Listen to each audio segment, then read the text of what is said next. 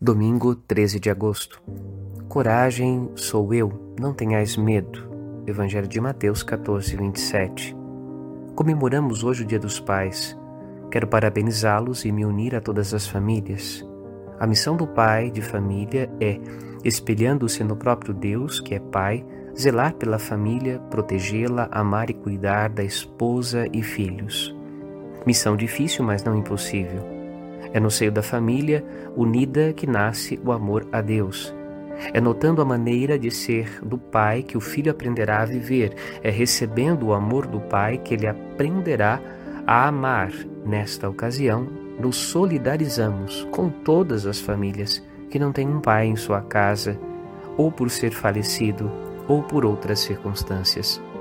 É na Eucaristia que encontramos o consolo de Deus, força e sabedoria para carregar esta cruz.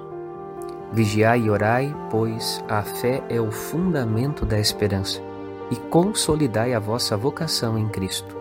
Felicidades, Padre Rodolfo.